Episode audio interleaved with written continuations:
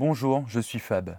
Nous sommes le vendredi 4 novembre 2022 et bienvenue sur l'épisode 8 d'Apologue. Allez, vas-y, raconte. C'est une longue histoire. Oh, mais on a le temps. Fermez les yeux et regardez.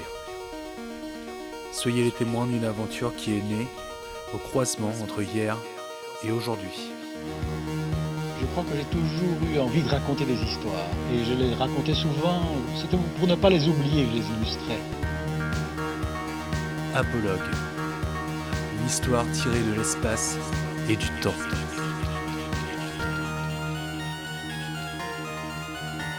Ferme les yeux, regarde.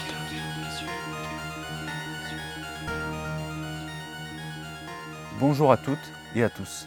Avant de parler du conte d'aujourd'hui, je voulais vous remercier d'avoir écouté le premier épisode long format d'Apologue.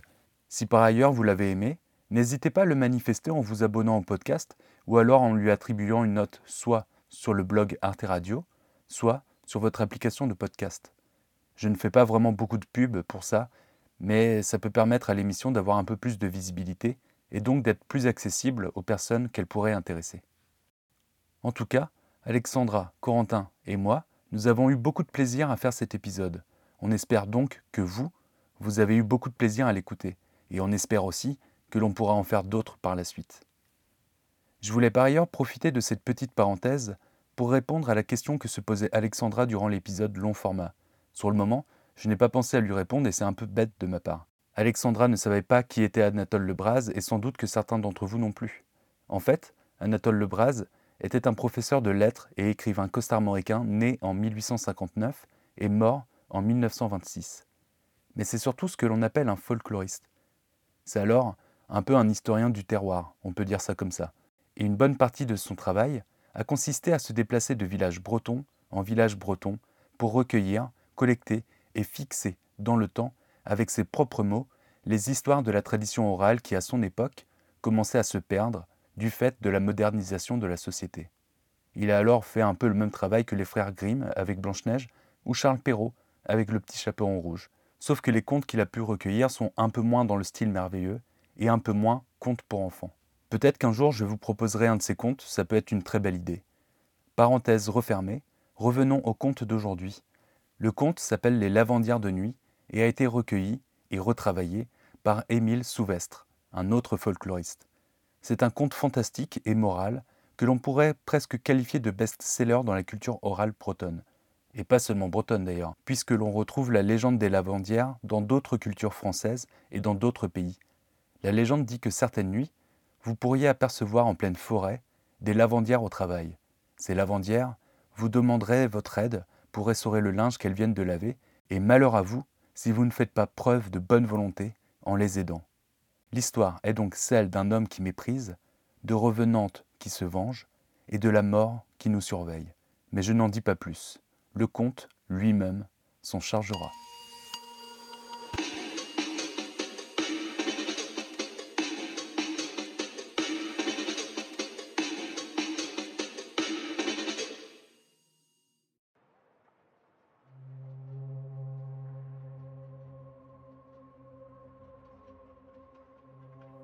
Les Bretons sont les fils du péché, comme les autres, mais ils aiment leur mort.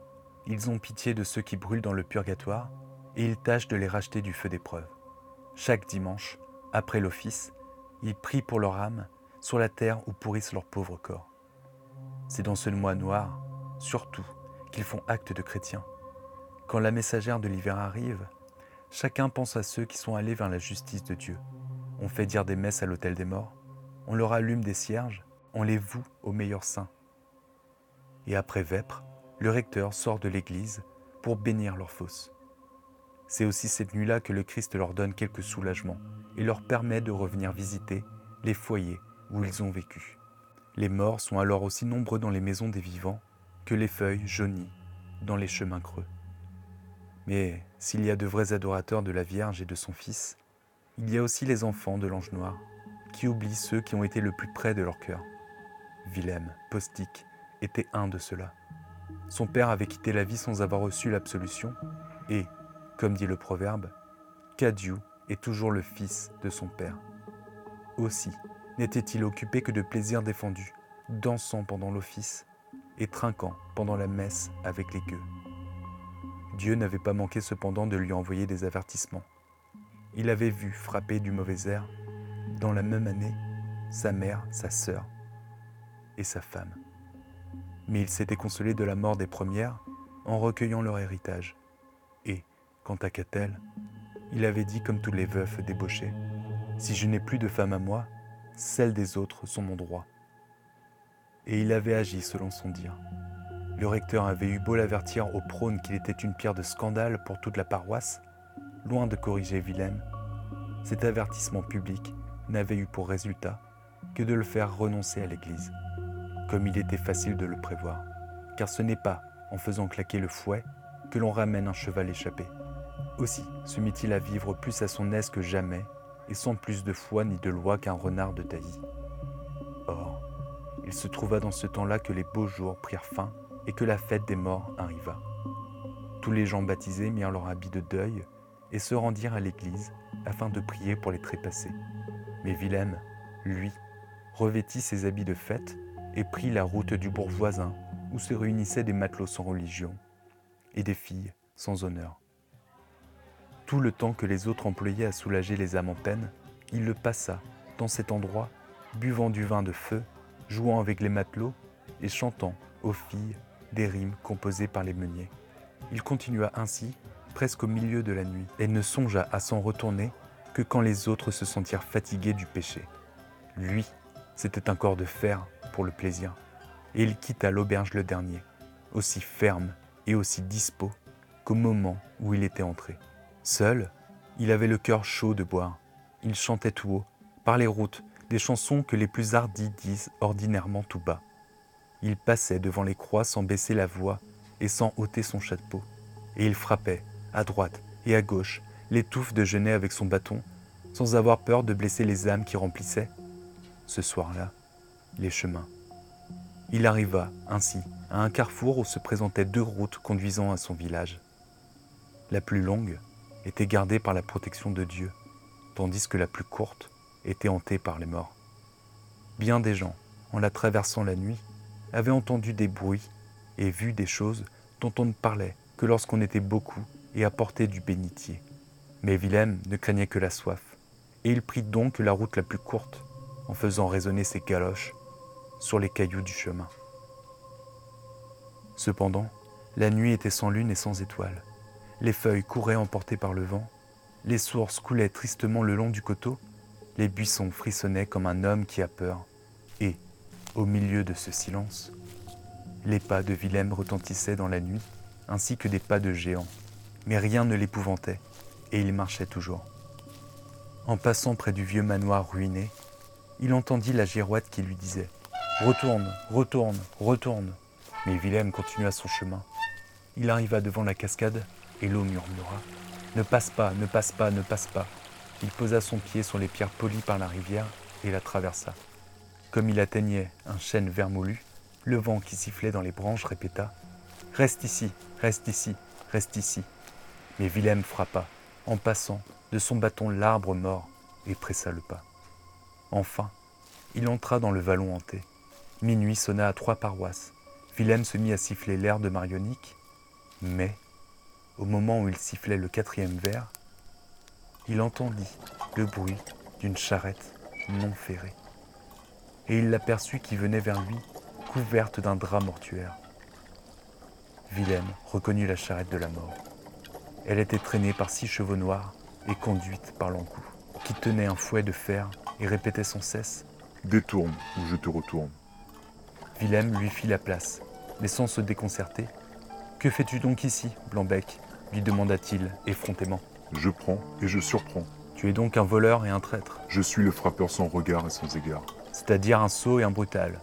Mais où vas-tu aujourd'hui pour être si pressé? Je vais chercher Willem Postic, répliqua le fantôme en passant. Le bon vivant éclata de rire et poussa plus loin. Comme il arrivait devant la petite haie de prunelier qui conduit au lavoir, il aperçut deux femmes blanches qui étendaient du linge sur les buissons.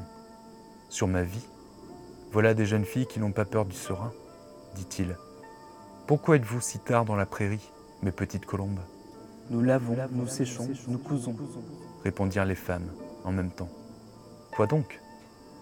Le linceul du mort qui parle et qui marche encore. Un mort, par Dieu Vous me direz son nom? Willem Postic.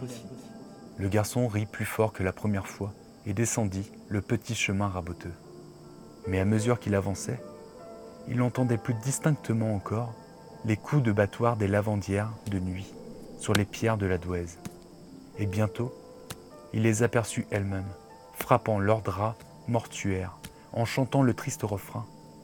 Si chrétien ne vient nous sauver, jusqu'au jugement, faut laver, au clair de lune, au bruit du vent, sous la neige, le linceul blanc.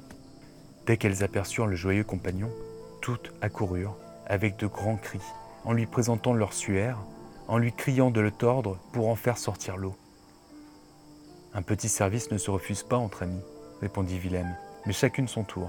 Il déposa alors son bâton et prit le bout du drap mortuaire que lui présentait une des mortes, en ayant soin de tordre du même côté qu'elle, car il avait appris des anciens que c'était le seul moyen de ne pas être brisé.